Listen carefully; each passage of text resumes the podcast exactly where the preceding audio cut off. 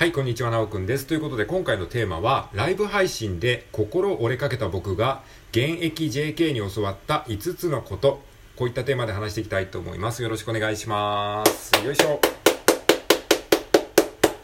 はい、ということで、えー、まあ、ライブ配信のね、ちょっとしたね、お話をしたいと思います。まあ、僕ね、ライブ配信、えー初心者なんですけれども、えー去年の年末ぐらいからですね、あの、今まで基本的に収録で配信してたんですけれども、ライブ配信も頑張ろうと思ってですね、まあ、ライブ配信をね、あの、こっそり、あの、やってるんですよ。で、まあ、昨日で19回目なんですけれども、まあ、ぶっちゃけね、も心折れてたんですね。心折れかけてたという感じですね。もうなんかやっぱりライブ配信はね、全然こう収録とはね、こう違うんですよ。勝手が違うというか、うん、結構ね、メンタルがきついっていうところがあって、っていうのはやっぱりね、人はこうね、あのお客さんがこう来る日があれば、来ない日もある。で、コメントもね、あの、たくさん来る日もあれば、全く来ない日もある。で、僕がね、あの、リスナーさんに向かって話しかけると、話しかけた瞬間にリスナーが減るとかですね。まあ、そういったことでね、こう結構メンタルがね、やられるんですよね。でもやっぱりライブ配信のね、こう魅力っていうのもまああるわけじゃないですか。こうコメントとね、リアルでやり取りできるとかね。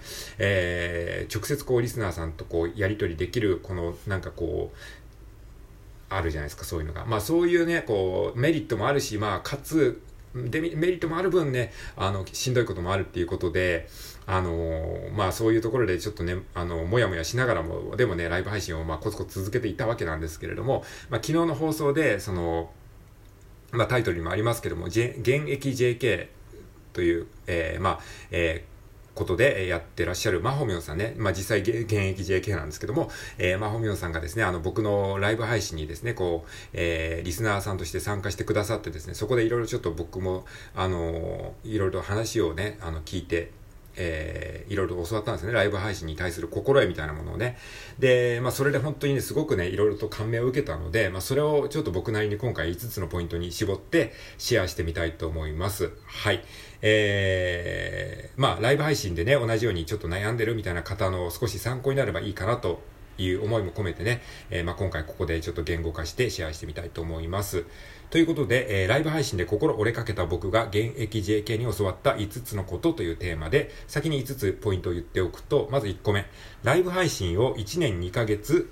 えー毎日、ほぼ毎日継続。2つ目、毎日22時半に配信。3つ目、話すテーマを決めておく。4つ目、同説より総閲覧数を見る。5つ目、最初は5人のリスナーから始まったということです。はい。じゃあ、それぞれね、えー一つずつ説明していきたいと思います。まず1個目ですね。ライブ配信を1年2ヶ月、ほぼ毎日継続ということです。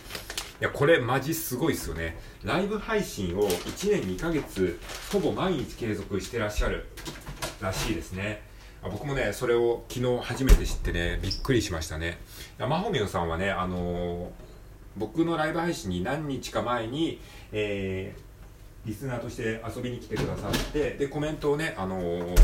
残してくださったんですよ。で、そのご縁でね、フォローさせていただいていたんですけれども、まあ、ライブ配信ね、あの、よくやられてるなっていうのは、トップ画面からよくね、見ていたんですけれども、まあ、とはいえね、実際にちょっと参加することは、あのちゃんと参加することはなかったんですよね。まあ、というのもね、やっぱね、こう、現役 JK って書いてあるのでね、なんか僕とはちょっと真逆すぎる、こう、属性なのかなと思ってね、あのあんまりちょっとまだ、えー詳しく知らなかったんですよね。あの申し訳ないんですけれども。っていうところがあってね、あの、まあ、マホミョンさんね、クラリネットも吹かれていてね、クラリネットの演奏をしてるっていうことで、そのクラリネットの演奏はね、あの、聞かせていただいてたんですよね。あの、ワンピースの、えーテーマ曲とかですね、あと、えー、すずめの戸締まりのね、あの、歌とか、えー歌っていうか、それをクラリクラリネットで演奏するっていう、ね、あの、素敵な演奏をされていて、まあ、そういう音楽系の方なのかなとも思いつつですね、あのライブ配信ではね、トークをされてるんですよね。動物に関するね、すごく、こう、ディープな話というか、あの、知識をね、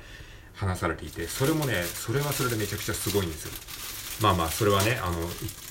置いといてですね、えー、まあ、とにかくね、ライブ配信を1年2ヶ月、ほぼ毎日継続してるという事実にまずビビったということです。で、二つ目のポイントですね、えー、毎日22時半に配信。まあ、要は定時配信をしてるということですね。これもねすごいですよね。これもねこう簡単そうでねできないですよ。もうね毎日22時半。まあ別に22時半じゃなくてもいいんですけども時間を決めてね定時配信するっていうこと。それもねほぼ土日とかも関係なくねまあもう本当365日。体調が悪い時とか用事がある時とかはできないけどみたいに言われてましたけど。いやこれもすごいですよね。いやマジですごい。本当に。ライブ配信はやっぱりなんかこう収録とはまたね、時間の長さも違うし、やっぱそのメンタル面でもね、さっきも言ったように、その人がね、入ったり来たりとか、コメントが来たり来なかったりとかっていう、そういうなんか自分だけではコントロールできないような、その、なんだろう、えっ、と、不可抗力みたいなのも働くわけだから、やっぱね、結構疲れると思うんですよね。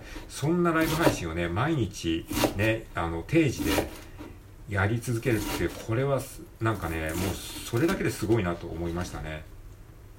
しかもね、30分、30分だけでもきついのに、マホミョンさんはね、最近はね、1時間ぐらい、えー、1時間やられてるそうですね。これはね、すごい、本当にびっくりしましたね。はい。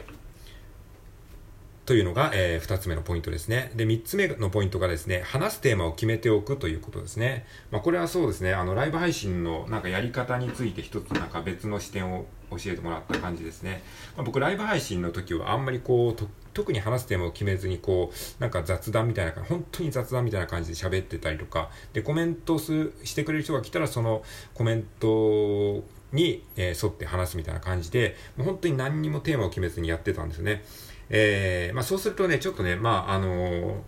コメントが来る日はそれで盛り上がるんですけど、コメントが来ない日とかね、人が来ない時は全くね、何話していいか分かんなくなっちゃうっていう、まあ、状態だったので、これどうしたもんかって思っていたんですけれども、まあ、一つの考え方としてですね、まあ、話すテーマをね、決めておくっていうのもね、あの、あるんだなって思いました。まあ、ライブ配信ね、他の方の配信とか結構覗いてもね、割とこう、話すテーマをかっちり決めずにフリーで話す人というか、まあ、本当になんか、何のテーマも決めずに話す人が結構多かったので、まあ、僕もそういう風にやってたんですけれども、まあなんかライブ配信でもちゃんとね、話すテーマを一つ決めておいて、えー、そこでやるっていうのもなんか一つの方法なのかなと思いました。で実際にマホミョさんのね、ライブ配信にも、えー、昨日あの後参加させてもらったんですけれども、まあなんか、ほんとびっくりしましたね。すごく話のテンポがいいし、コメントに対するね、こう、反応のリアクションのね、スピードとかテンポ感もすごいですね。やっぱさすがだなと思いました。あ、こうやってやるのかっていう、なんか学びをね、えー、させてもらいましたね。コメントとかもね、こう、ついついね、こう、音読しちゃうんですけど、その、やっぱ自分でね、アーカイブを聞き直すとね、こう、音読が拙いというかね、まあそのコメントをね、うん何々なんですね、あーって言って、そっから数秒間がいて、あ、そそれなんとかですよね、みたいになっちゃうんだけど、そこのね、こう間がやっぱね、本当にあんまりこう感じさせない、テンポよくね、あのコメントに対してこう対応してる感じがね、もうさすがだなと思いました。はい。えー、ということで、えっ、ー、と、3つ目のポイントが話すテーマを決めておくということですね。で、4つ目のポイントがですね、同説より総閲覧数を見るということです。まあ、これはね、ライブ配信の時に、こう、やっぱ人数がね、こう出てくるんですけれども、この人数にね、こう、メンタルがどうしてもブレてしまうということをね、僕が話した時に、えー、まあ、ホメオさんが教えてくれたんですけれども、まあ、同説よりも総閲覧数を見る。これはね、同説っていうのは、今現在、えっ、ー、と、自分の、えー、自分の部屋にいる、えー、リスナーさんの数ですね。で、総閲覧数っていうのは今まであの足を踏み入れてくれた、えー、総閲覧数ですね。まあそのままなんですけど、で、その総閲覧数の方を見るといいっていう話ですね。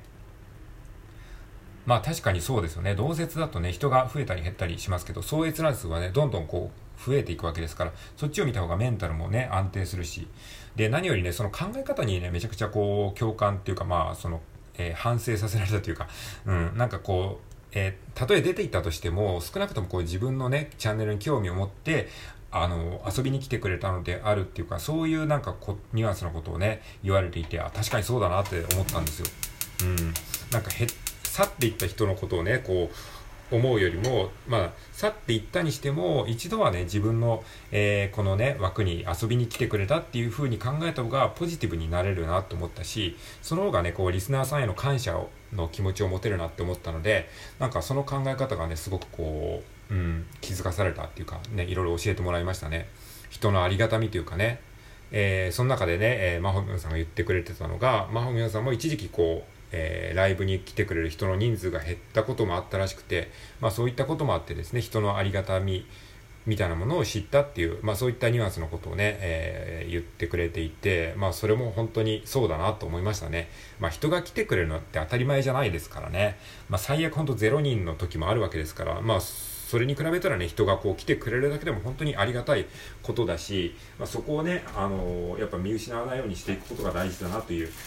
ことをね、あの、教えてもらいました。はい。そして最後のポイントですね。5つ目。えー、最初は5人のリスナーから始まったということです。えー、そう、マホミオさんもね、最初からこう、たくさん来ていたとか、人が来ていたとか、そういうことではなかったらしくてですね、本当に始めたばっかの時は5人のリスナー、えー、さんから始まったということを、えー、教えてくれました。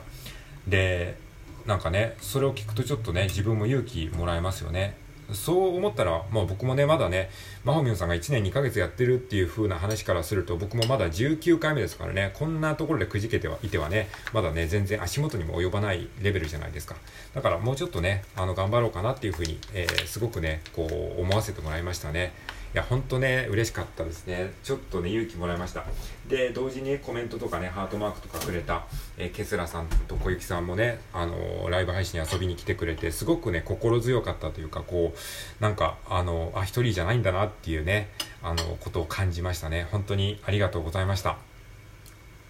ということでね、あのライブ配信で心折れかけた僕が現役 JK に教わった5つのことというテーマでお話ししました。はい。まほみょさんのね、チャンネルは、えー、一応ね、ここの概要欄に貼っておきますので、えー、よかったら見てみてください。で、そのね、元となるライブ配信のソースも一応ね、あの、リンク貼っておきますので、えー、まあ一応それ興味ある方ね、ちょっとアーカイブなんであんまり見ても、あの、ちょっとグダグダしてるのであれかもしれないですけれども、一応ね、あの、貼っておきます。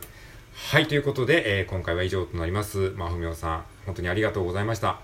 ということで、今回は以上です。